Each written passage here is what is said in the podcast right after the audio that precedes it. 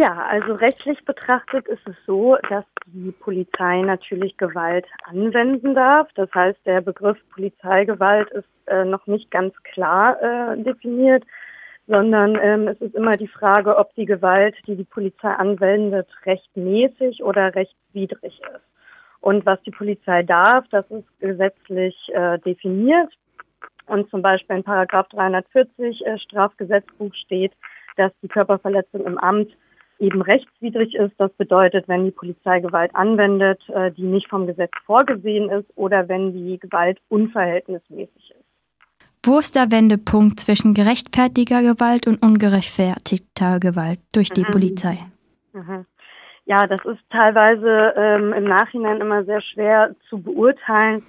Und grundsätzlich ist der ähm, Grundsatz der Verhältnismäßigkeit maßgeblich. Das bedeutet, die Polizei darf nur so viel Gewalt anwenden, wie unbedingt notwendig ist, um, um eine polizeiliche Maßnahme durchzusetzen. Aber das ist natürlich im Einzelfall manchmal nicht ganz so leicht äh, ja, zu beurteilen. Ist das Verhalten der Polizei bei Auflösung einer Demonstration mit Hilfe von Wasserwerfern und Pfefferspray gerechtfertigt? Also das kommt natürlich auch wieder auf den Einzelfall an. Ähm, wenn eine Demonstration aufgelöst wird und äh, die Teilnehmenden der Aufforderung der Polizei eben nicht nachkommen, ähm, den Platz zu räumen, äh, dann kann es natürlich äh, gerechtfertigt sein, aber das kommt, wie gesagt, immer auf den Einzelfall an. Gibt es noch mildere Mittel, ähm, die Person dort ja, wegzubekommen? Ähm, was sind das vielleicht auch für Personen? Sind da Kinder? Ähm, das muss eben natürlich alles berücksichtigt werden. Wie sehen Sie das Verhalten der Polizei gegen die Aktionen der Gelbwesten? In Frankreich, ist auf Frankreich bezieht sich das? Ja.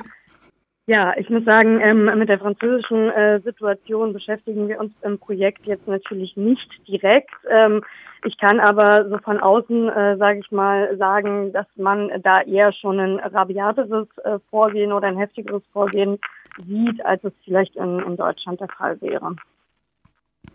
Woran liegt es, dass Polizisten vor Gericht glaubwürdiger sind als Opfer?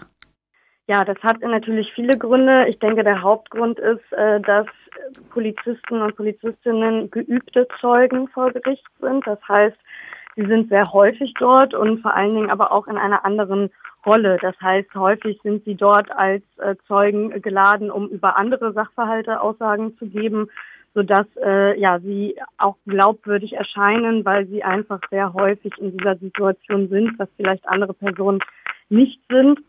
Sie wissen eben, was vor Gericht zählt und was wichtig ist. Und andererseits ist es natürlich auch so, dass ähm, Polizisten und Polizistinnen sehr häufig Einblick ähm, in die äh, ja in die Polizeiprotokolle haben und sich so einfach noch mal besser auf ihre Aussage äh, vorbereiten können.